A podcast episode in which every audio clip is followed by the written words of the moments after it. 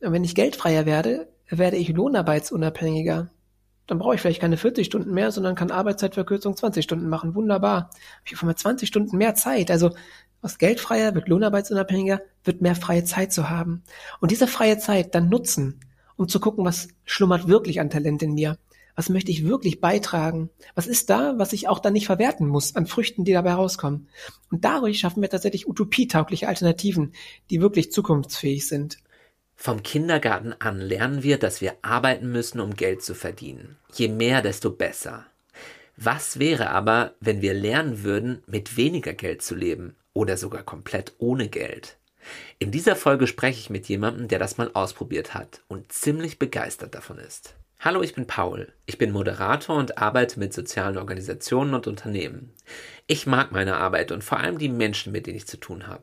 Arbeit ist für mich mit vielen Chancen, aber auch oft mit hohen Erwartungen verbunden, mit Idealismus, Stress und Performance-Druck.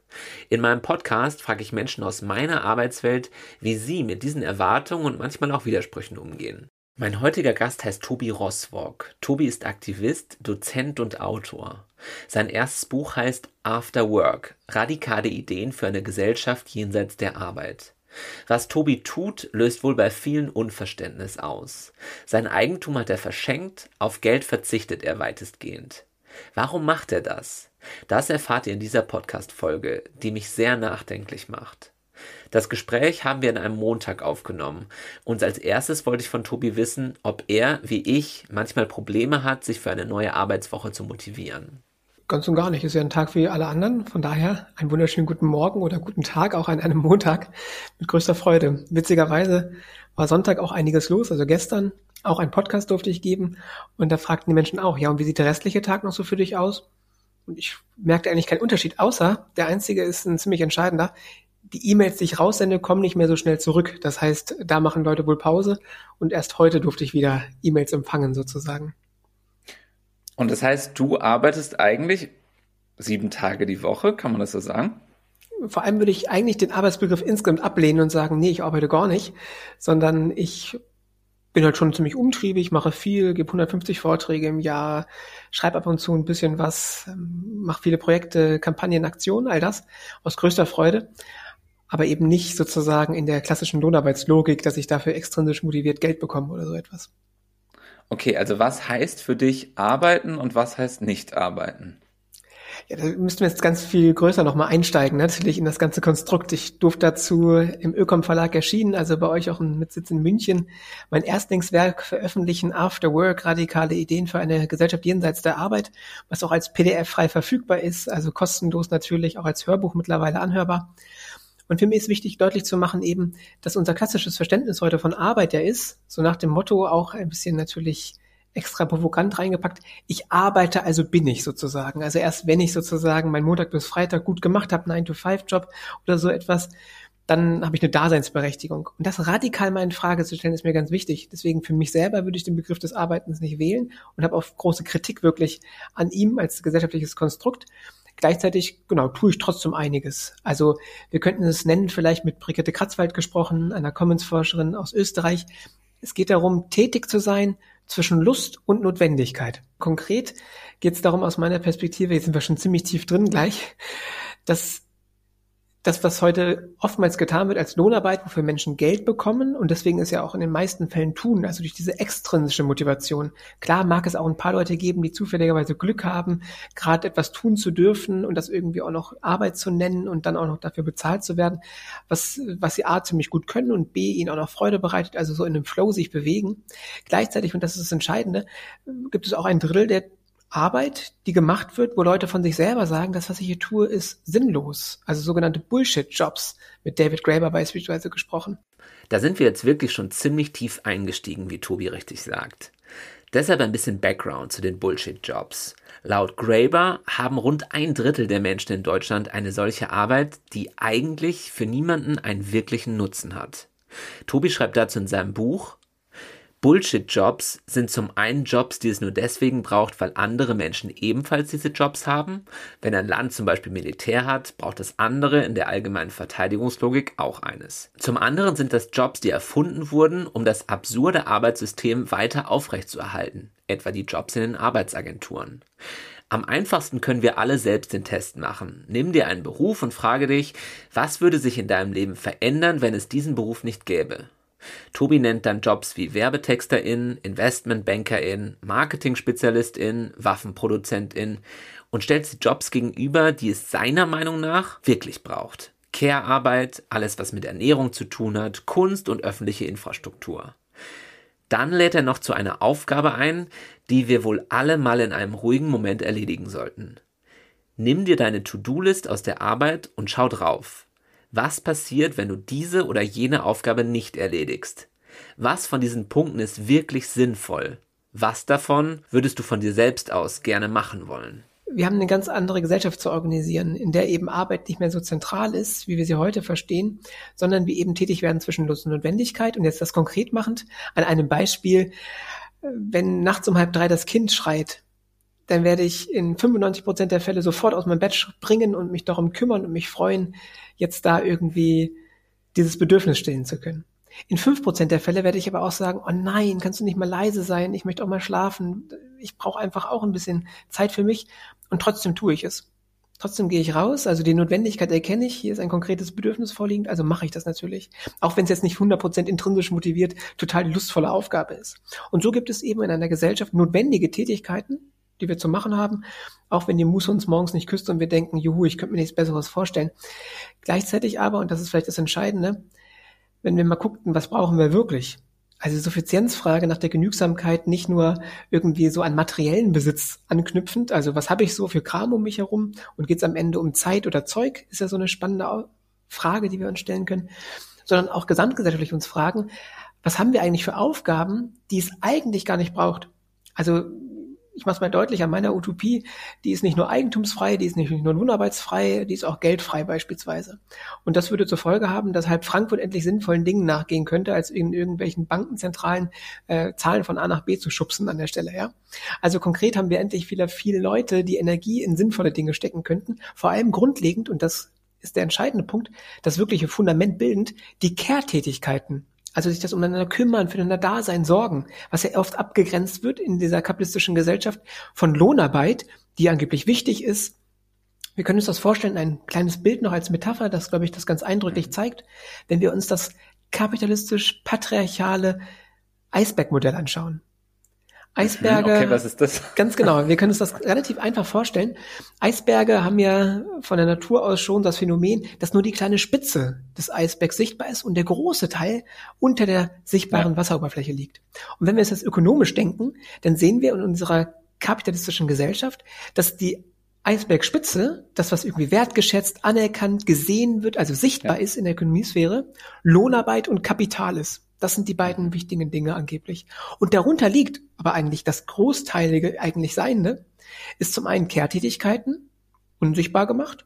Dann natürlich die gesamte Natur, die wir uns in unserer Wirtschaft einfach als Ökosystemdienstleistung manchmal noch in Wert setzend einpreisen, aber am Ende sagen, wir nehmen uns die einfach so, zack, der Baum ist als Ressource für mich wichtig, weil ich daraus Holz schlagen kann oder die ja. Erde aufreißen und so weiter und so fort. Und dann natürlich im dritten noch neben Natur- und Kehrtätigkeiten auch der Zugriff, den wir hier haben in den Ländern des globalen Nordens auf den globalen Süden, in Raum und Zeit. Also da kommen wir in verschiedene spannende Punkte rein. Mhm. Sich konkret jetzt aber machen, dass wir eigentlich Kehrtätigkeiten das wirkliche Fundament ist. Mhm. Okay, also es, wenn ich es richtig verstehe, Rieseneisberg mhm. an Arbeit, ganz vieles davon ist unter der Wasseroberfläche und wird eigentlich gar nicht so richtig wahrgenommen und wir reden nur über das kleine bisschen Lohnarbeit, was oben rausguckt. So, und halten ne? es für so wichtig und besonders und keine Ahnung was. Ja. Genau, exakt. Ja. Das ist so Bei dir ist das, Punkt. Das Lustige bzw. Interessante ist jetzt, ich habe dich äh, kennengelernt, mich hat ein Kumpel von, von mir hat, hat gesagt, ah ja, Podcast-Gast wäre doch der Tobi, das äh, Tobi Rosberg wäre wär mal sehr spannend, weil der hat zweieinhalb Jahre überhaupt nicht gearbeitet, beziehungsweise kein Geld verdient. Das Ganz ist so genau. die Story, mit der du ja auch recht bekannt geworden bist. Wie ist es dazu gekommen und wie ist es abgelaufen? Ja, gerne. Jetzt mal von dem theoretischen, hu, großen ins ganz praktische, konkrete. Ich habe vor zehn Jahren, es jubiliert sich jetzt, vielleicht ist heute der 20. März wirklich der Jubiläumstag, dass ich damals entschied, mein Studium erfolgreich abzubrechen, all mein Geld zu verschenken und im Vertrauen rauszugehen in die Welt, dass alles, was ich brauchen wird, da sein wird und reingeben kann, was ich reingeben kann. Konkret an der Stelle also habe ich damals für mich die Erkenntnis gehabt, also warum mache ich dieses Studium eigentlich? Ja, und das mache ich, weil irgendwelche Autoritäten mir das sagen. Meine Eltern, meine LehrerInnen damals, du bist doch ganz klug in dieser Richtung, also studier das, ist doch wunderbar. Und dann aber zu merken, das stimmt gar nicht für mich. Das passt gar nicht für mich. Und trotzdem da reinzugehen, weil das macht Mensch halt so. Das ist halt so. Normal, natürlich, notwendig. Nach dem Abitur folgt das Studium. Was hast du studiert? Soziale Arbeit unter anderem in so einem Doppelbachelor. Mhm. Und der Punkt, der jetzt ganz interessant ist, dass ich dann gemerkt habe für mich, nee, das Stimmt aber für mich dann doch nicht, um ehrlich zu sein, weil 95 Prozent des Inhalts im Studium war für meine Praxis gar nicht relevant und die fünf Prozent, die wirklich hilfreich waren, habe ich doch selbstbewusst genug gesagt, kann ich mir auch durch Freilernen beibringen, indem ich zu den Professoren hingehe, zu den Menschen, zu den Praxen, wie auch immer, um das dann zu lernen. Konkret nun also war es so, dass ich gemerkt habe, warum mache ich das? Naja, weil ich eine Bescheinigung brauche, die mir dann später bescheinigt, ich sei etwas, also Sozialarbeiter, und dafür ja. irgendwie die 10 Euro in der Stunde kriege, um überleben zu dürfen. Und für mich war der entscheidende Knackpunkt zu merken, ja, wenn ich aber gar kein Geld brauche, dann brauche ich auch diese komische Bescheinigung nicht, kann jetzt schon anfangen, deutlich meine Theorie zur Praxis zu machen, anfangen. Und das war dann für mich ein ganz wichtiger Punkt. Habe all mein Geld eben verschenkt und wie, also da nochmal nachzufragen, du hast, Gerne. keine Ahnung, jeder in dem Alter hat vielleicht, oder na, ist sehr unterschiedlich, aber mhm. ein paar hundert Euro, vielleicht manche haben ein paar tausend. Du hast es weggegeben, hast dein Studium geschmissen und dann, äh, ja, wie geht es dann weiter? Also ohne Kohle. Ganz genau. Tatsächlich hatte ich ein paar tausende Euros sogar, weil ich einfach damals auch als Kind des Kapitalismus ziemlich viel Geld gemacht habe und nicht immer schon so war wie heute zu sagen, nee, wir können doch alles miteinander teilen, wunderbar, sondern habe ernst genommen, was meine Eltern mir damals sagten, neben dem Taschengeld hast du dir was dazu zu verdienen. Ich wusste zwar nie warum und wofür, aber macht Mensch halt so, fertig. Ja, konkret war es dann so, also, dass ich erinnere mich noch, als ich die Tür zuzog in der WG damals in Hannover, vorher natürlich mein Mitbewohner gesagt haben, hey, in zwei Wochen geht's los. Ich äh, verschenke jetzt eben all mein Geld und möchte einfach rumreisen. Wusste ich damals nicht, ob ich nach zwei Wochen wiederkehren werde und sage, oh, Experiment gescheitert, hat nicht geklappt. Ne? Das ist ja wichtig, sich deutlich zu machen. Dass das dann zweieinhalb Jahre so gelungen ist, dafür bin ich ganz dankbar, ein unglaublich großartiger Perspektivwechsel. Und in den zweieinhalb Jahren, um so drei konkrete lebenspraktische Dinge aufzumachen, war es zum ersten, dass natürlich die Frage dann, okay, jetzt bin ich ohne einen Wohnsitz. Was mache ich dann? Naja, ich war einfach die ganze Zeit unterwegs, den zweieinhalb Jahren Vorträge gebend, Workshops gebend, Projekte machend, im deutschsprachigen Raum vor allem und war eigentlich nie länger als zwei, drei Tage an einem Ort und habe dann übernachtet an irgendwelchen, weiß ich noch, ja, Studi Wohnungen, wo dann noch eine Matratze über war, eine Couch, ich eine Isomatte aufschlagen konnte, in Projekthäusern, die es auch heute gibt. Und du hast, du hast, sorry, du hast direkt dann äh, auch, also wenn ich jetzt sagen würde, ich arbeite nicht mehr, ich weiß nicht, ob mich jetzt irgendjemand für einen Workshop anfragen würde. ja. Wie lief das? Ich hatte schon natürlich einfach Vortragsanfragen im Vorhinein, die ich eh schon zugesagt hatte und das so ein bisschen auch den roten Faden meiner Vortragstour ähm, machte. Damals habe ich noch nicht 150 Vorträge gegeben, sondern eher so 30 äh, im Jahr. Und der Punkt war natürlich das Spannende, dass ich gesagt habe, nee, ich möchte kein Geld dafür. Natürlich so die erste interessante ja, Änderung des Ganzen, diesen bürokratischen Wust mal weglassen zu können, nicht darüber nervig zu reden, was kriege ich jetzt pro Stunde und damit natürlich auch viel Zeit und Bürokratie einzusparen. Konkret, ich erinnere mich noch, war ich in Bamberg eingeladen bei einem Ökonomieprofessor an der Uni und der meinte nach meinem halbenstündigen Vortrag im ganz gefüllten Auditorium, ja Tobi, jetzt hast du hier eine halbe Stunde geschnackt, geredet, jetzt kriegst du also auch deine 200 Euro. Ich so, nee, danke, das möchte ich nicht, das brauche ich nicht. Und dann meinte er, ja, Tobi, aber du hast doch eine Leistung erbracht, also musst du eine Gegenleistung dafür bekommen. Und ich genau das möchte ich in Frage stellen, ob wir das wirklich so machen sollten. Ich möchte versuchen, eine Welt nach Bedürfnissen und Fähigkeiten.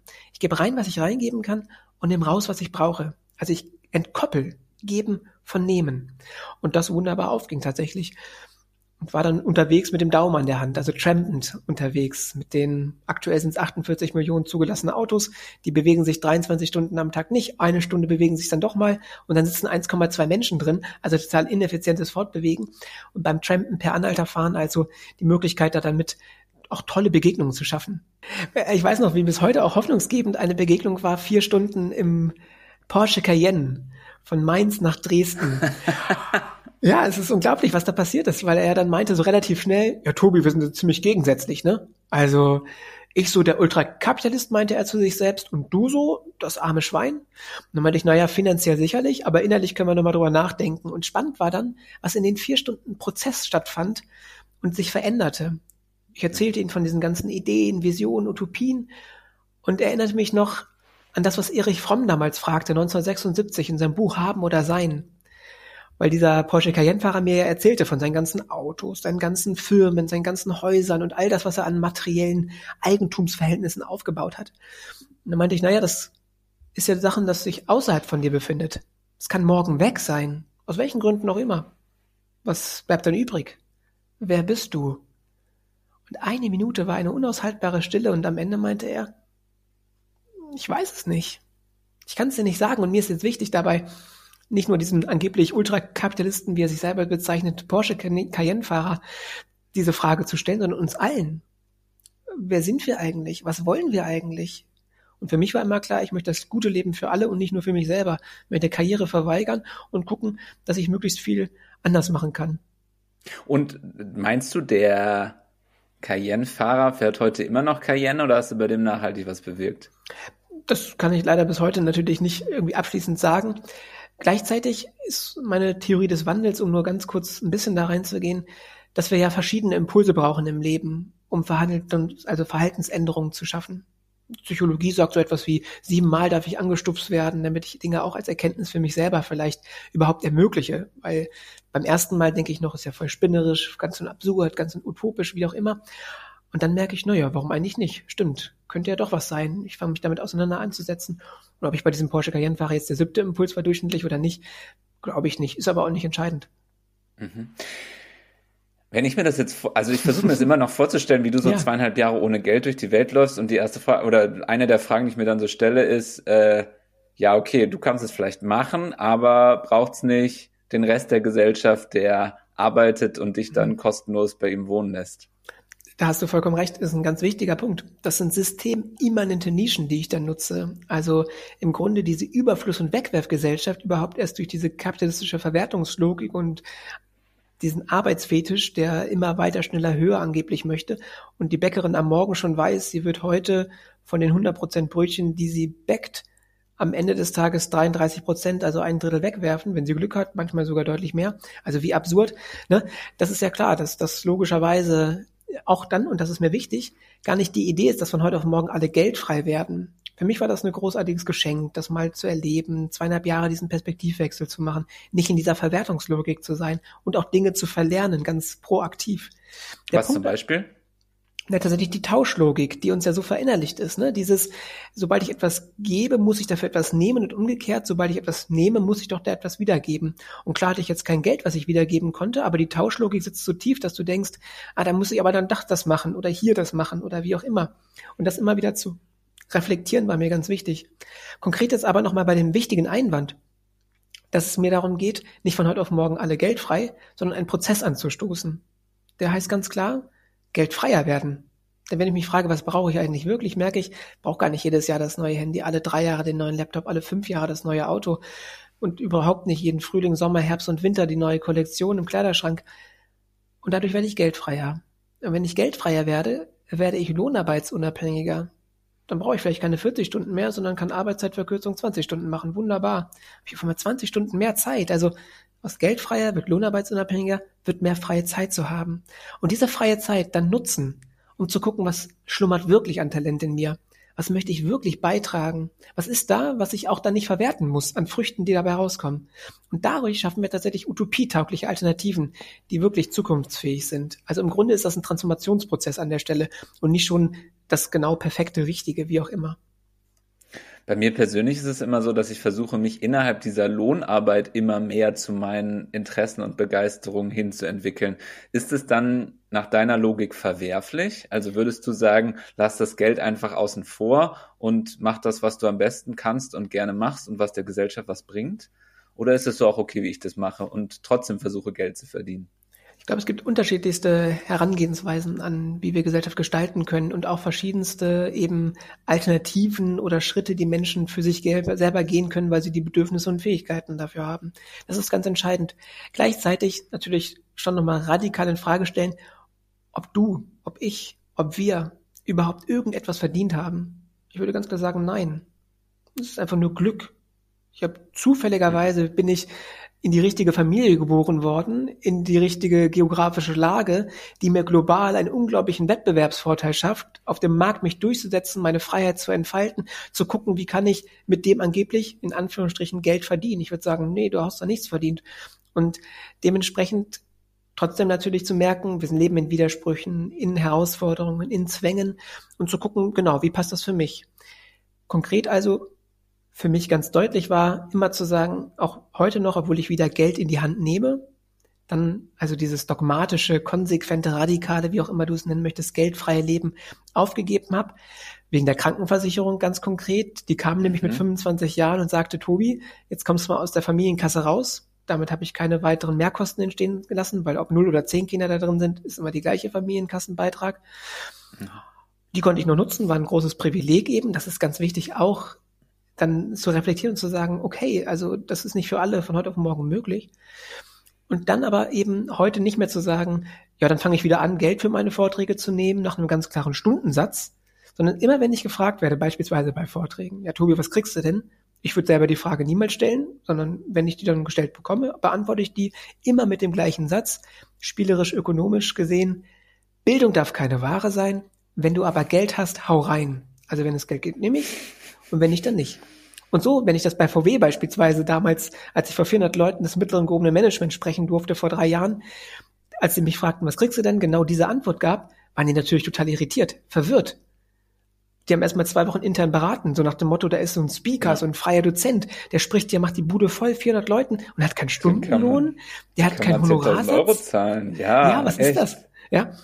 Und das war ganz interessant. Dann haben die irgendwann gesagt, ja, passt das mit äh, pro Stunde? Und dann meinte ich, ja, mir ist das ja wirklich egal. Und würde auch ganz klar sagen, das ist gar nicht mein Geld. Ich habe nur zufälligerweise eben Zugang zu diesem Geld und lebe deswegen auch in der gemeinsamen Ökonomie. Also teile mir das Geld, teile mir ein Konto, habe selber gar kein eigenes, sondern da kommt drauf, was drauf geht und geht runter, was runter geht. Und da so ein bisschen diese Lohnarbeitslogik, diese Verwertungslogik, auch diese in Konkurrenz sozusagen sich befindende mit anderen Logik aufzuheben, zu verlernen und in Kooperation wieder sich zu organisieren, eine großartige Freude ist.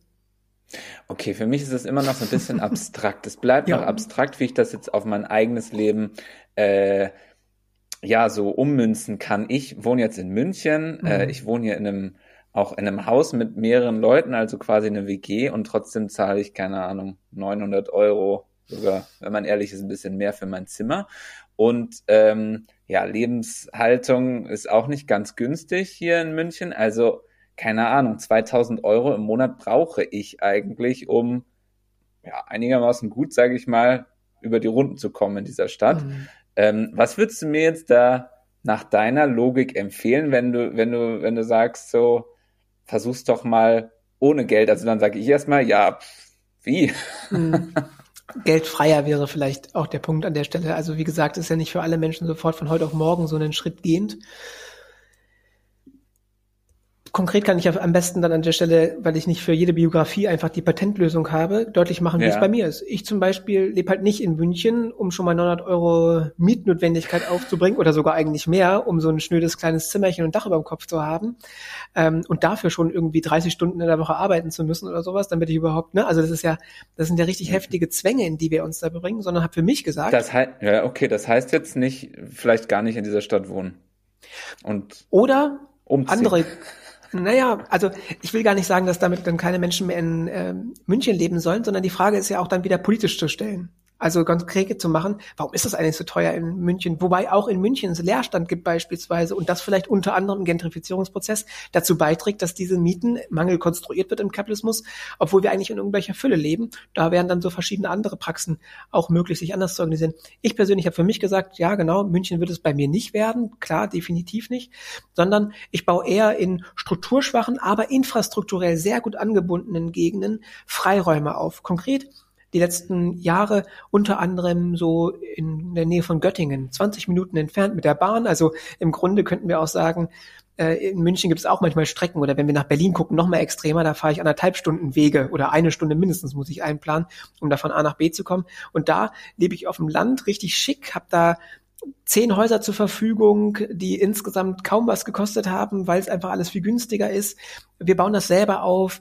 Wir organisieren das kollektiv an der Stelle. Es ist nicht mein Tobi Roswog Haus, sondern es ist das Haus aller, extra mit Stiftungen oder Vereinen oder wie auch immer, in Gemeinwohl, in genossenschaftlich, in wie auch immer du es nennen möchtest, eben organisierten Rechtsstrukturen, in denen aber klar ist genau, es ist der Eigentumslogik widersprechend. Also du musst nicht Geld dafür geben, um da sein zu können, weil aber auch gar nicht der ökonomische Druck da ist, sich irgendwie ein Haus für eine Million zum Beispiel ans Bein gebunden zu haben und dann irgendwie zu gucken, den Kredit der Bank abzuzahlen, sondern so ein Haus, ich erinnere mich noch, äh, das günstigste Haus, was ich mit äh, verantworten darf, äh, war so ein kleiner Hof für 47.000 Euro.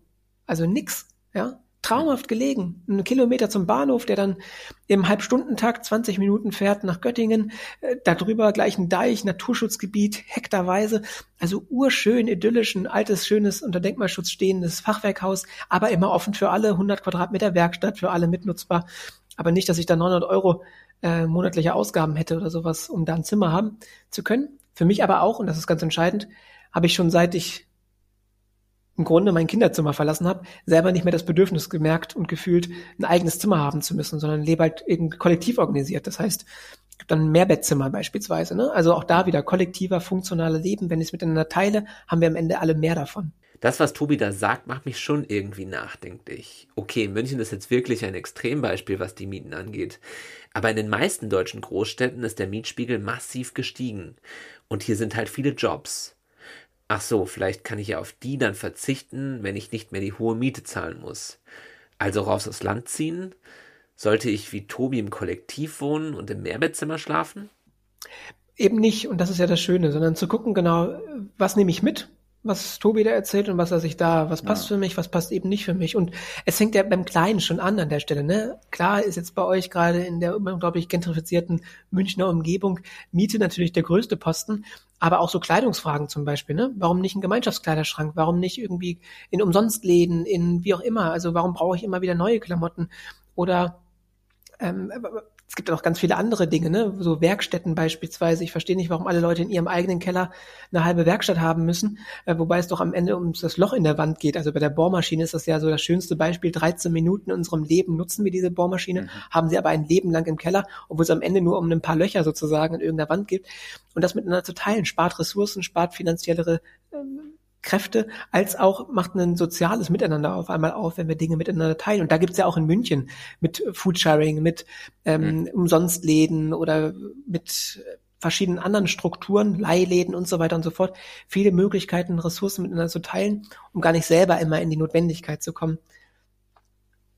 Und ich, ich frage mich jetzt aber, du hast Gerne. ja so ein, du hast ja schon so ein schon irgendwie eine Art, was ich jetzt als Businessleben bezeichnen würde, dass du einfach sehr durchgetaktet wirkst. Du hast viele Vorträge, wahrscheinlich sind die jetzt auch nicht alle in Wolfsburg, sondern viel hin und her. Vielleicht willst du auch mal äh, in, in Urlaub fahren, vielleicht auch mal, naja, muss vielleicht nicht sein. Aber auf jeden Fall stelle ich es mir so vor, wenn man weniger Zeit hat, ähm, weil einfach das Leben relativ durchgetaktet ist, dann kannst du jetzt nicht immer Autostop machen zum Beispiel. Mhm. Also um von A nach B zu kommen und so. Da entstehen ja oft auch Kosten, so stelle ich es mir vor. Du brauchst irgendwie einen guten Laptop, damit du das auch alles schnell bearbeiten kannst. Mhm. Ähm, da kommt man dann wahrscheinlich schon schnell an die Grenze, wo man einfach Kohle braucht, oder? Und auch Kohle verdienen muss. Ja, das ist das Spannende. Also ich mache mal zwei Punkte auf, die da drin stecken, neben noch vielen anderen. Aber der eine, der ist ganz entscheidend, dass eigentlich Arbeit eine ziemlich teure Angelegenheit ist, weil ich eben nicht mehr die Zeit habe, Dinge selber zu machen. Nach meinem 40-Stunden-Job habe ich im Grunde die Herausforderung, dass ich dann äh, vollkommen äh, kaputt bin, vollkommen zeitlich gar nicht mehr die Möglichkeit habe, beispielsweise ein eigenes Essen zu machen, muss dann irgendwie am Bahnhof teuer Essen kaufen beispielsweise. Ivan Illich und Marianne Grunemeyer nennen das Schattenarbeit, also wie viel Arbeit und auch Geld entsprechend ich überhaupt erst aufbringen muss, um verwertbar zu sein. Du schreibst ja, sagst ja gerade selber, er muss aber der neueste Laptop sein, weil ich muss ja effizient das Video schneiden können beispielsweise und nicht irgendwie drei Minuten doch länger dafür brauchen als die Konkurrenz und so ein Quatsch und dann muss ich wieder für 2000 Euro den neue MacBook mir kaufen und was auch immer noch, um aber auch cool angesehen zu sein, wenn ich mich dann doch in irgendwelchen Community Spaces bewege und die Leute denken, ja, dem kann ich den Auftrag geben, weil der hat das krasseste Equipment und sowas. Also da, da komme ich ja in so eine Spirale rein, die ja schon per se sozusagen an sich problematisch ist. Und sich deutlich zu machen an der Stelle einfach, lasst uns versuchen wieder zu gucken, wie können wir da eben andere Wege gehen? Wie, wie können wir uns kollektiv organisieren? Das heißt ja nicht, dass alle alles selber machen müssen. Und der Punkt tatsächlich, wie du ansprichst, ich habe zweieinhalb Jahre ja trampend unterwegs sein, schon auch ein bisschen mehr Zeit eingeplant, logischerweise. Ähm, heute aber genau mit meinen ganzen Vorträgen, gerade auch 150 Stück an der Zahl, äh, nutze ich wieder die Bahn und dann zahlen die entweder das Ticket oder nicht und dann gucke ich, wie ich es mhm. anders organisiere oder sowas. Das ist, äh, genau, da bin ich ganz offen und flexibel an der Stelle. Äh, definitiv. Und ich glaube, das ist vor allem wichtig zu gucken, ja, was passt da eben für mich? Was ist da für mich stimmig? Und nicht diesem einen Ideal verfolgt ähm, hinterherlaufen, sondern gucken, genau, was, was ist da für mich stimmig? Definitiv. Ja. Mhm. Du machst ja in deinem Buch auch an vielen Stellen so die Verbindung zwischen Arbeit und Umweltzerstörung auf. Also lese ich jedenfalls ganz oft so raus. Mhm. Ähm, wir müssen entschleunigen, wir müssen vielleicht auch verzichten.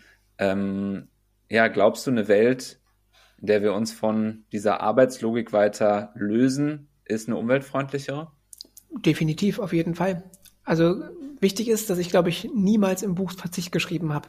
Das ist aber interessant, dass Menschen das sofort assoziieren, sozusagen, sobald wir mal die Frage nach Reduktion stellen, sofort die Verzichtsidee so als Oje Stigma da ist. Oje, jetzt wird mir was weggenommen. Sich aber deutlich zu machen, dass das eigentlich relativ einzigartig ist, sprachlich in Deutschland vor allem, dass wir da schnell, wenn wir von Genügsamkeit reden, von Verzicht gleich ausgehen. In allen anderen Sprachen, beispielsweise im Französischen heißt es, ça suffit, es genügt, es reicht, danke, mehr brauche ich nicht. Und da eine ganz andere Haltung dahinter ist und nicht, oh, da wird mir was weggenommen. Also das möchte ich einfach nur als so ein Ding von die Reduktion, das ein bisschen zurücktreten, entschleunigen, ist kein Verzicht, sondern Lebensfreude an der Stelle. Es ist die Möglichkeit mal zu gucken, sich zu besinnen auf das, was ich eigentlich wirklich brauche. Und ja, definitiv ist es eine umweltfreundlichere. Wenn wir uns angucken beispielsweise, dass ja immer wieder deutlich gemacht wird im politischen Diskurs, naja, Hauptsache es gibt Arbeitsplätze. Das einzige Credo unserer Zeit. Egal, was dabei ja. produziert wird. In der Kohleindustrie mussten wir lange kämpfen dafür, dass klar wäre, wir brauchen eine Konversion, wir brauchen eine Umwandlung sozusagen der dreckigen alten Energie in eine neue, saubere, erneuerbare. Genau das Gleiche durchlebe ich hier jetzt gerade in Wolfsburg, weshalb wir extra mitten in die Höhle des Löwen gegangen sind. Hier, wo der zweitgrößte Automobilkonzern der Welt mit VW, was heute noch für Volkswagen steht, demnächst aber für Vol Verkehrswende stehen darf und nicht mehr absurd in diesem hier auch größten Werk der Welt in Wolfsburg. Eigentlich die Idee war, 800.000 Autos im Jahr zu produzieren. Letztes Jahr eine nicht ganz freiwillige, nachhaltige Handlung dieses Konzerns passierte, weil einfach gar nicht genug Teile da waren und so weiter und so fort und noch nicht mal 400.000 Fahrzeuge produziert wurden. Also sich das deutlich zu machen, dass am Ende ja wir nicht Menschen auf ihre konsumistische Daseinsform reduzieren wollten und sollten, so nach dem Motto, ja, du bist ja entscheidend dafür, ob du jetzt den Elektro-SUV kaufst oder nicht und dann nachhaltig bist oder nicht, Wobei Elektro-SUV jetzt übrigens nicht für nachhaltig steht, das ist total unnachhaltig an der Stelle, ganz wichtig deutlich zu machen. Manche verwechseln das leider, die Antriebswende mit einer Verkehrswende. Der Punkt jetzt aber ist, dass eben noch viel besser ist, wenn diese ganze Quatsch gar nicht erst produziert wird, den wir gar nicht brauchen. Aber in der Arbeits- und Wettbewerbs- und Wachstumslogik im Kapitalismus ist es ja so absurd, dass wir Menschen dazu zwingen, dass sie in irgendwelchen Fabriken Produkte produzieren, die wir A nicht brauchen, B umweltzerstörerisch sind und so weiter und so fort. Das ist ein kausaler Zusammenhang, der ganz klar gegeben ist. Und wenn wir uns angucken, zum einen qualitativ, was braucht es eigentlich an Arbeit? Ich würde es dann Aufgaben nennen, was wir als Gesellschaft brauchen. Und B, wie können wir das quantitativ dann einfach mal umverteilen? Dann hätten wir nicht 40 Stunden in der Woche als angeblich tolles, so ist dann Vollzeitbeschäftigung, sondern sind wir, wenn wir es auch ökologisch am 1,5 Grad Ziel äh, definieren, in Deutschland bei Sechs Stunden. Also sich das deutlich zu machen, ist wichtig. Und das übrigens nicht am Tag, sondern in der Woche. Also es ist ah, ganz, wow, ganz großartig, okay. was da passiert tatsächlich. Dann verteilen wir es aber auch um. Ne? Wir haben ja heute auch Millionen von Menschen, die mir stigmatisieren und vom Arbeitsmarkt ausschließen und sagen, ne, durch Hartz IV, durch Sozialhilfe und so weiter und so fort, ihr ähm, sollt nicht und ihr seid auch nicht gute Menschen und so etwas. Also absurd, was für ein komisches äh, System wir uns da auch aufrechterhalten. Also könnt ihr noch lange darauf eingehen. Ich frage mich, bei, beim Klimawandel und jetzt auch bei diesem Thema Arbeiten ähm, ganz häufig, okay, wo, wo, und das machen, glaube ich, viele, wo fängt man da jetzt an? Was kann man auch als Einzelperson da jetzt eigentlich tun? Ähm, also ich stelle mir die Frage oft in, in, mit Blick auf das Thema Verzicht, auch wenn's wenn du es jetzt nicht so nennst. Aber was kann da der, der oder die Einzelne tun und wo brauchst eigentlich politische Lösungen, die großen Systemfragen zu stellen, wo, wo fängt man da eigentlich an? Was wäre deine Antwort? Ist es eher der Einzelne oder ist es eher hm. das, da, die Politik, die da was ändern muss? Aus meiner Perspektive ist es ganz klar sowohl als auch und nicht entweder oder. Also es ist ganz klar. Wenn du mich nach einer Drei-Tipps-Liste fragst, ist mein erster Tipp ganz klar, glaube niemals einer Drei-Tipps-Liste von irgendeiner Autorität, die glaubt dir jetzt die Drei-Tipps-Liste für dein Leben erzählen zu können. Und wenn ich dann doch weitermachen darf und sage, zweiter Tipp, ist natürlich sich Fragen stellen. Das ist dann eher so individuell. Ne? Was brauche ich eigentlich mhm. wirklich? Was würde ich tun, wenn Geld keine Rolle spielt? Also mal die intrinsische Motivation rauskitzeln, jenseits der extrinsischen Motivation des Geldes, die ja auch im bedingungslosen Grundeinkommen immer wieder aufgemacht wird. Also wo wir Tätigkeit von Existenz entkoppeln und sagen können, ich gebe einfach das rein, was wirklich in mir schlummert an Talent, an Potenzial, an Fähigkeit, an wie auch immer noch. Und der dritte Punkt ist dann, und da kommen wir dann von der individuellen auf die kollektive Ebene, bildet Banden. Macht das nicht alleine teil deine Sehnsüchte mit anderen und guck, ach, ich bin gar nicht alleine, wirklich mit dem, was ich so in mir trage mhm. und merke, wow, das ist auch was zutiefst Politisches, dann rauszugehen und klarzumachen, wir brauchen Strukturen, die mir nahelegen, nachhaltig zu handeln. Konkret aktuell gibt es dieses System, diese Struktur im Kapitalismus, die mir nahelegt, mich geradezu dazu zwingt, auf Kosten anderer leben zu müssen. Und da zu sagen, nein, ich möchte auch ein Recht haben, nicht auf Kosten anderer leben zu müssen. Ich möchte, dass wir Strukturen haben, die mir nicht sozusagen, wenn wir es jetzt beim Thema Mobilität nochmal angucken, in meinem, du hattest ja auch Urlaub angesprochen, das finde ich ganz interessant. Ja. Ich würde sagen, Urlaub ist eine kapitalistische Erfindung, es ist ein kapitalistisches Konstrukt, weil es erst trennt zwischen Arbeitszeit und Freizeit sozusagen und der kann ich dann mich erholen, damit ich wieder produktiv bin für die Arbeit. Was für ein Quatsch. Also wir kennen ja von 1961, 1. Mai, von Heinrich Böll die Anekdote zur Senkung der Arbeitsmoral, wo so schon so spannende Punkte aufgemacht werden. Ja, und dann und dann und dann, ja, und dann sitze ich am Ende da, wo wir jetzt uns befinden, sozusagen, um jetzt ganz nur mhm kurz zu umreißen, sehr, aber empfehlenswert, die ganze schöne, kurzweilige Anekdote von Heinrich Böll da anzuhören. In der Anekdote zur Senkung der Arbeitsmoral geht es um einen ärmlich aussehenden Fischer, der nach getaner Arbeit schon mittags in einem Hafen liegt und zufrieden vor sich hin döst. Ein wohlhabend wirkender Tourist weckt ihn und fragt ihn, warum er bei diesem guten Wetter und besten Voraussetzungen zum Fischen nicht aufs Meer hinausfährt und seinen Fischfang maximiert, um mehr Geld zu verdienen. So könnte er innerhalb kurzer Zeit seinen Gewinn vervielfachen, einen ganzen Fischkutter kaufen und ein Unternehmen aufbauen. Auf die Frage des Fischers, was sich dann für ihn ändern würde, antwortet der Tourist, dann könnten sie beruhigt hier am Hafen sitzen, in der Sonne dösen und auf das herrliche Meer blicken. Aber das tue ich ja jetzt schon, sagt der Fischer und lässt den kapitalistisch motivierten Touristen ratlos zurück. Die Anekdote zur Senkung der Arbeitsmoral hat Heinrich Böll 1963 veröffentlicht. Mitten im deutschen Wirtschaftswunder, als alle fleißig am Arbeiten waren und Wohlstand aufbauten, stellte Böll die kapitalistische Logik in Frage. Sich deutlich zu machen, was ist, wenn wir miteinander Banden bilden und schaffen, dass wir eben nicht auf Kosten anderer leben zu müssen? Im konkreten Fall jetzt mit dem Urlaub. Ich habe meine zwei, von mir ist auch vier Wochen Urlaub durch die Lohnarbeit bestimmt irgendwie gerade so zur Verfügung, möchte ja. mal ein bisschen mehr rumkommen ja, dann muss ja. ich das Flugzeug nehmen sozusagen. Also das ist günstiger als der Zug, das ist schneller als der Zug. Das schaffe ich also sowieso erst sozusagen nur in den kurzen zwei bis vier Wochen Spannen. Und es ist auch sozial gerade noch anerkannter. Und wenn wir jetzt eine Struktur schaffen, die nicht über Subventionen beispielsweise, äh, nicht Besteuerung von Kerosin und so weiter und so fort, dazu bringen, dass dieses System mir da, nahelegt, unnachhaltig zu handeln, sondern nahelegt, nachhaltig zu handeln, weil natürlich Zug viel sinnvoller wäre und weil die Lohnarbeitslogik wenn wir sie ein bisschen mehr aufsprengen, die Freiheit gäbe auch eben nicht nur in einem Zwei-Wochen-Fenster mal die Welt zu bereisen und andere Dinge zu erfahren, ist das, glaube ich, was ganz Entscheidendes. Hm.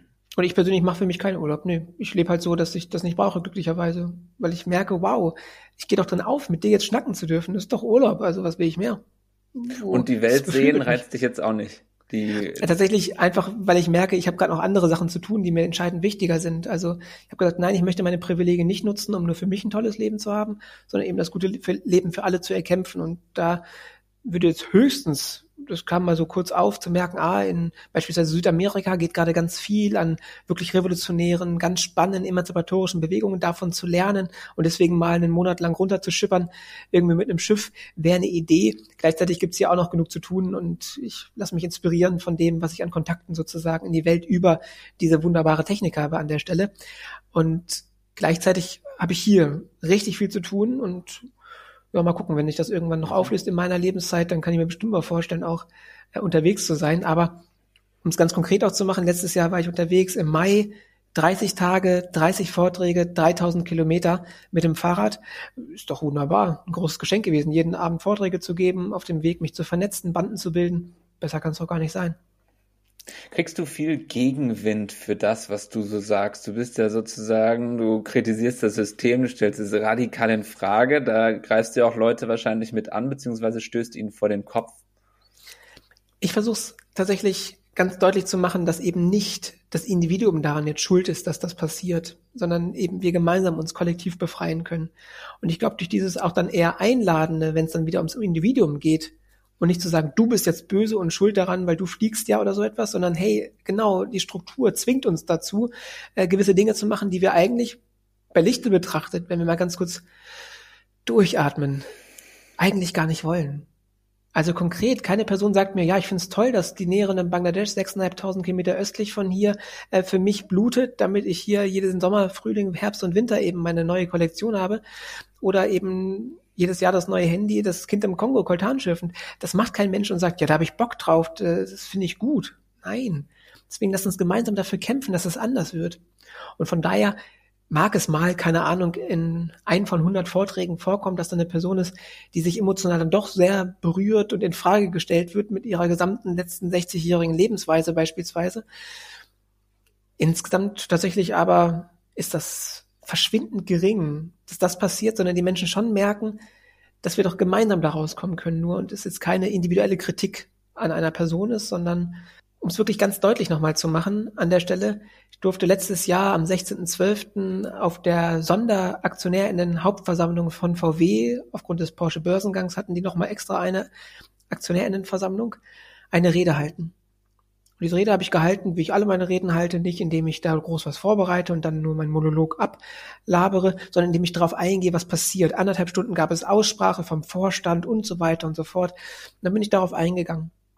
Und unter anderem auch viele Anekdoten jetzt an der Stelle zu erzählen in der Rede, die ganz spannend waren, aber jetzt darauf, wo ich hinaus möchte, dass ich Wolfgang Porsche direkt adressiert habe, der im Aufsichtsrat sitzt und mit 53 Prozent Hauptanteilseigner an VW ist und durch den Porsche-Börsengang zwei Milliarden Euro über Nacht einfach so, zack, bekommen hat. Mhm. Ist der reichste Österreicher, hat so viel wie die ärmere österreichische Bevölkerung, also wie 4,5 Millionen Menschen. Und genau da zeigt sich übrigens, dass dieses Leistungskredo vollkommen ab absurdum geführt wird, wenn es heißt, du musst dich nur genug anstrengen, deines eigenes Glückes Schmiedin sein. Wenn du produktiv, effizient und nicht schläfst, dann kannst du aus dir was machen. Mhm. Absurd. Dieser äh, Wolfgang wird in den 24 Stunden nicht so viel schaffen, egal wie der sich anstrengt, wie 4,5 Millionen Menschen. Das sind einfach ungerechte Herrschaftsverhältnisse, die das immer Tag für Tag reproduzieren. Auch die Eigentümerin deines Hauses, die 900 Euro, die abknüpft, absurd. Und der Jetzt fand also, das cool, dass du ihm da, dass du das mal vor Augen geführt hast?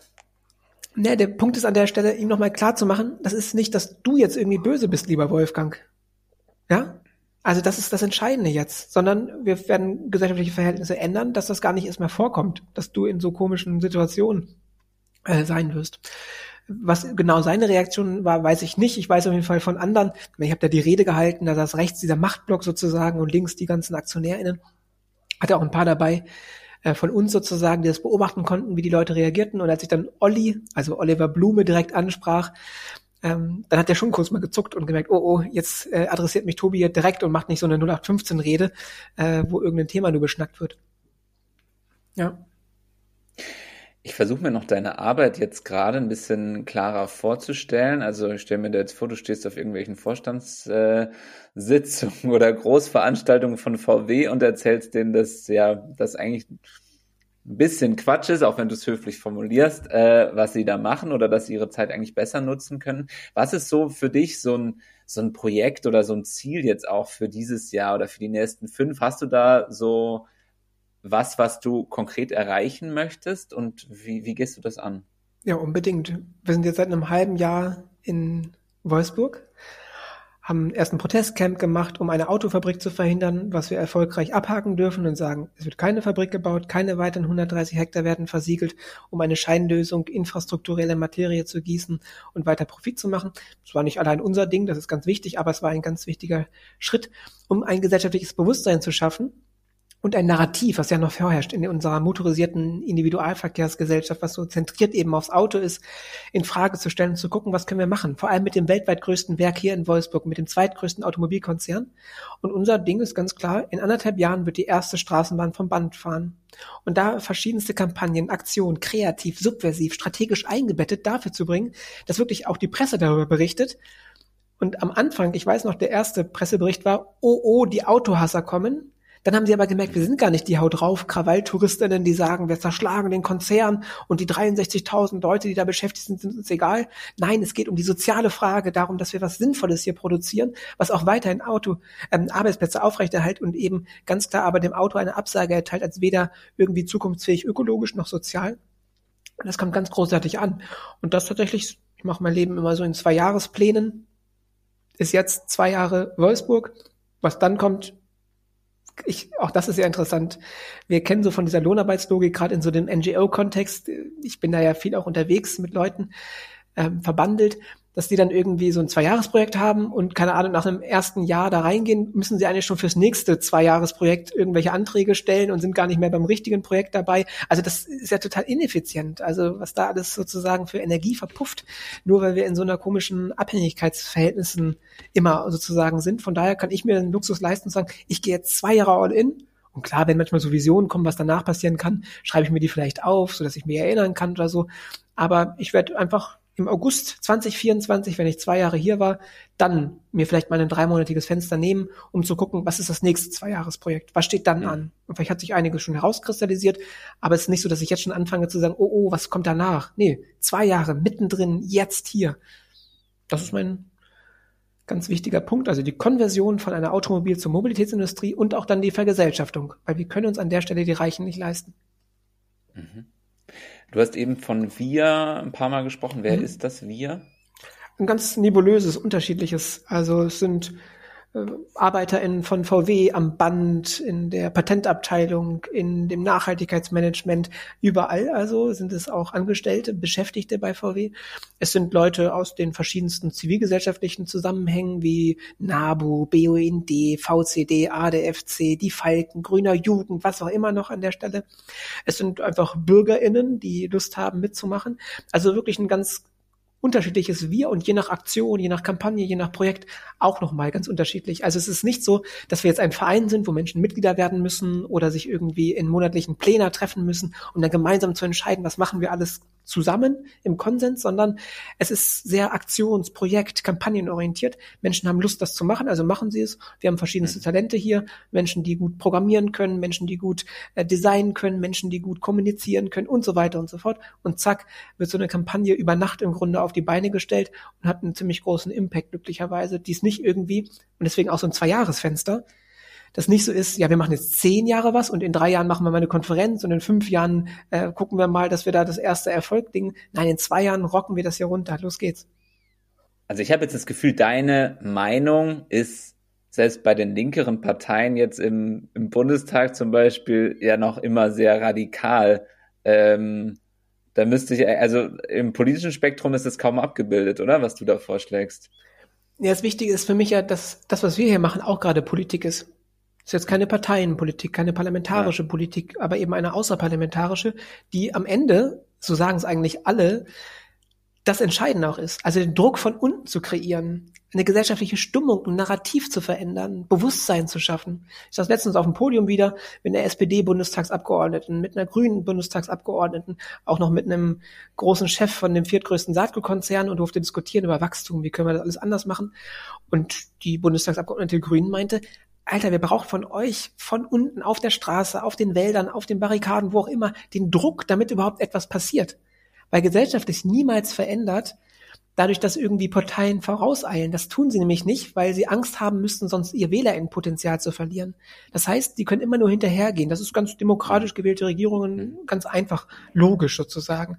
Und genauso auch aus der Justiz, aus der Juristerei werden wir nicht nach hundertjährigem Jubiläum eines Paragraphen den reflektieren und gucken, ist er noch zeitgemäß, sondern indem wir von unten Druck aufbauen, ihn bewusst übertreten beispielsweise, um zu sagen, das ist nicht mehr zeitgemäß, schafft sich Veränderung. Konkret beispielsweise, das kennen wir alle, Rosa Parks, die gesagt hat, wie rassistisch ist eigentlich eine eine Gesetzgebung, die sagt, ich muss jetzt aufstehen, weil ein Weißer sagt, äh, sorry, ich möchte diesen Sitz hier haben. Das darf nicht sein, das ist unmenschlich. Die Afroamerikanerin Rosa Parks wurde am 1. Dezember 1955 in Montgomery im US-Bundesstaat Alabama festgenommen, weil sie sich geweigert hatte, ihren Sitzplatz im Bus für einen weißen Fahrgast zu räumen. Dies löste den Busboykott von Montgomery aus, der als Anfang der schwarzen Bürgerrechtsbewegung gilt. Und deswegen, durch zivilen Ungehorsam könnten wir es nennen, durch direkte Aktion, durch das Einwirken und Aufbrechen von Herrschaftsverhältnissen und wirklich dann zu sagen, Leute, wir haben hier eine Gesellschaft, die wirklich gerecht ist, zu kreieren, eine großartige Freude ist. Aber du hast recht, vielleicht nicht unbedingt im Parteiprogramm eben einer der parlamentarisch dort Hockenden äh, groß wiederzufinden ist. Da kann man schon sagen, und das ist das Interessante an der Stelle, mit AkteurInnen, sei es aus der Politik, da können wir dann auf die Wahlprogramme eingehen, das machen wir auch. Hier in Niedersachsen gibt's die Grünen und die SPD an der Macht. Und dann den Grünen zu sagen, also ich erinnere euch an euer Wahlprogramm, Seite so und so, das war euer Vorschlag im Koalitionsvertrag, habt ihr sogar Dinge übernommen. VW im Aufsichtsrat sitzt nämlich, weil 20 Prozent im Land Niedersachsen gehört, unter anderem zwei Vertreter der Stadt, also des Landes. Einmal Stefan Weil, das ist der SPD. Ähm, das ist sozusagen euer Pendant zu BMW sozusagen, wo ja zwar, was ihr nicht als Luxus habt, kein Vertreter äh, des Landes drin ist, aber ja trotzdem ein ein Konzern, der sehr dominant auch ist in der Stadt, auch in München beispielsweise, BMW an der Stelle, ähm, genauso in Stuttgart, Baden-Württemberg, also äh, mit Daimler, wie hier aber in Niedersachsen dieses Glück haben, dass schon die, das Land drin ist mit 20 Prozent und dementsprechend zwei Leute mit sogar einem spannenden Punkt haben, dass sie viele Dinge auch wirklich blockieren könnten, die für Quatsch gehalten werden. Und da dann eben SPD-Minister Stefan Weil und die Grünen-Ministerin, also Vize-Ministerin ähm, ist, ähm, Julia Willi Hamburg und die geschrieben hat, ja, wir werden den Aufsichtsposten nutzen und wirklich mal was verändern. Das sehe ich bis heute nicht und daran sie zu ändern ist wichtig. Genauso, letzter Punkt vielleicht, das ist dann auch wieder was sehr politisches, aber nicht in der Parteienlandschaft, die IG Metall, eine Gewerkschaft, mhm. großer Organisierungsgrad hier in Wolfsburg, der größte, den du überhaupt weltweit vorstellen kannst. Weit über 90 Prozent sind in der IG Metall drin. Das ist unglaublich, das kann man sich kaum vorstellen. Mhm. Und das Spannende ist jetzt hier, die IG Metall zu erinnern an ihre eigenen Grundsätze wenn wir sie erinnern an ihre eigenen Grundsätze, müssen wir nur das Parteiprogramm lesen sozusagen oder vielmehr, da ist dann eine Satzung. Und in der Satzung steht, ich äh, lese es mal vor, weil ich es gerade hier vorliegen habe, ja. in Paragraph 2, also wirklich am Anfang, wo es dann wirklich auch geht um Aufgaben und Ziele der IG Metall. Dort steht dann unter viertens, und ich gehe mal ein bisschen weiter, es geht im Grunde um die Überführung von Schlüsselindustrien und anderen markt- und wirtschaftsbeherrschenden Unternehmungen in Gemeineigentum. Mhm. Ich würde sagen, die Automobilindustrie ist eine Schlüsselindustrie, definitiv, vor allem wenn sie eine Mobilitätsindustrie wird. Von aber der Überführung in Gemeineigentum sehe ich irgendwie gar keine Ansätze bei der EG Metall. Daran sie zu erinnern, an ihre eigenen Grundsätze, an das, was eigentlich an revolutionären Potenzial schon da ist, ist eine großartige Freude. Also von daher, man staubt gar nicht, was für Überschneidungen manchmal da sind. Vor allem, wenn ich aber direkt mit den Menschen kommuniziere, mit denen interagiere und sie frage, hey, was möchtest du eigentlich? Da gibt es keine Person, die sagt, ja, ich habe Bock, auf Kosten anderer zu leben. Ja, ich genieße das sozusagen, das, ne? Mhm. Okay, Tobi. Wir haben äh, ja jetzt 15 Minuten gesprochen und die Folge nähert sich schon so dem Ende. Ähm, ich mache mir ein bisschen Sorge, dass bei dem ganzen super Interessanten, was du jetzt gesagt hast, dass man sich anhört und sich so denkt, äh, wow, und jetzt? spannend, aber boah, und jetzt? Mhm. wenn das jetzt jemand hört und sagt, ah, ich habe irgendwie noch nicht so richtig die Idee, was ich jetzt da als nächsten konkreten Schritt für mich raus ableiten kann, was würdest du dem oder der sagen? Mhm. Also auch da vielleicht so zweieinhalb Punkte. Erstens, komm einfach mal vorbei. Also lasst uns Banden bilden, ganz konkret. Also und das kann ich verstehen, dass Leute dann nicht in die Amsel 44 direkt kommen, weil es ist irgendwie so ein Reihenhaus, das wirkt wie so ein Familienhäuschen, ist aber eigentlich offen für alle. Der Schlüssel steckt immer draußen. Das trauen sich aber viele nicht, weil ne, dann irgendwie so eine kleine Hemmung ist in das Eigentum anderer, obwohl es das Eigentum aller ist. Das ist aber schon so eine, eine Schwierigkeit. Dann aber ein bisschen einfacher. Komm aufs Verkehrswendecamp beispielsweise. Vom 5. bis 10. Mai haben wir hier mitten in Wolfsburg absichtlich, weil am 10. Mai die Hauptversammlung von VW stattfindet, ein großes Verkehrswendecamp mittendrin wo du dann mal einen Workshop besuchen kannst, der dich interessiert, mal einen Vortrag, mal eine Aktion mitmachen. Also sich so ein bisschen annähern. Auf jeden Fall auch Menschen treffen, die sagen, ah oh ja, das hört sich eigentlich ganz interessant an. Und das, glaube ich, vor allem das Entscheidende ist. Und klar kannst du als erstes, wenn du Lust hast, After Work nochmal 144 Seiten durchblättern. Ich meine, es ist sehr, sehr einfach geschrieben. Ich meine, es ist sehr, sehr wirklich niedrigschwellig und so wirklich ganz leicht mal runterzulesen. Immer wieder der Versuch auch wirklich an praktischen Beispielen anzuknüpfen. Da gibt es irgendwie so eine Zwölf-Schritte-Liste in dein arbeitsfreieres Leben. Da gibt es eine ähm, wie wir eben jenseits der Konsummuster versuchen können, anders uns zu organisieren und so weiter und so fort. Also auch da, glaube ich, ist es sehr, sehr einfach gehalten, um wirklich einen Einstieg zu bekommen. Also ich wollte jetzt kein Buch für die Bewegung schreiben, sondern für alle sozusagen, die einfach mal merken, hm, irgendwas stimmt hier nicht, vielleicht geht's ja anders und wenn du 144 Seiten nicht lesen magst, dann kannst du es dir auch, wenn du diesen Podcast hörst, das machst du ja anscheinend gerne, gerne auch anhören, ist ja dann äh, auch als Hörbuch frei verfügbar. Und das sind so jetzt so drei kleine Einladungen, die ich aussprechen kann. Natürlich auch jederzeit mich anschreiben und sagen, ey Tobi, was du da erzählt hast, ist ja vollkommener Quatsch. Also die Passage da, äh, da fand ich Pauls Einwand ganz richtig und wichtig. Ja, den hast du ja irgendwie gar nicht richtig beantwortet. Das möchte ich nochmal hören. Und dann antworte ich darauf, wenn es die Zeit ermöglicht, längerfristig. Ansonsten auch äh, relativ kurzfristig, aber dann auch kurz. Und äh, dann vielleicht mit der Frage, hey, lass uns doch in einem Vortrag nochmal ein bisschen mehr darüber schnacken und dann einfach mal eine Liste machen und sich so angucken, was für Tätigkeiten mache ich, wofür, was brauche ich davon, um Geld zu verdienen mhm. und was würde ich eigentlich sonst mit meiner Zeit lieber anfangen? Zum Beispiel. Wäre das auch was? Ja, unbedingt. Da gibt es verschiedene schöne Methoden, die unter anderem auch in diesem Buch versucht werden, äh, deutlich zu machen. Also, so wie du es gerade aufschreibst, ne, so reflektieren ist so ein ganz erster wichtiger Schritt. Was, was mache ich ja eigentlich gerade? Wofür mache ich das? Was kann ich vielleicht anders machen? Genau. Und will ich weiter in München leben? Nein. Sehr gerne eigentlich, aber ja, nicht der günstigste Standort gerade. Tobi, vielen Dank für deine Zeit. Ich danke dir, Herr Paul. Große Freude. Das war's mal wieder mit Paul fragt. Weitere Infos zur Folge findet ihr in den Show Notes. Mehr Infos zu meiner Arbeit gibt's auf paulkuhlmann.de. Danke fürs Zuhören. Macht's gut.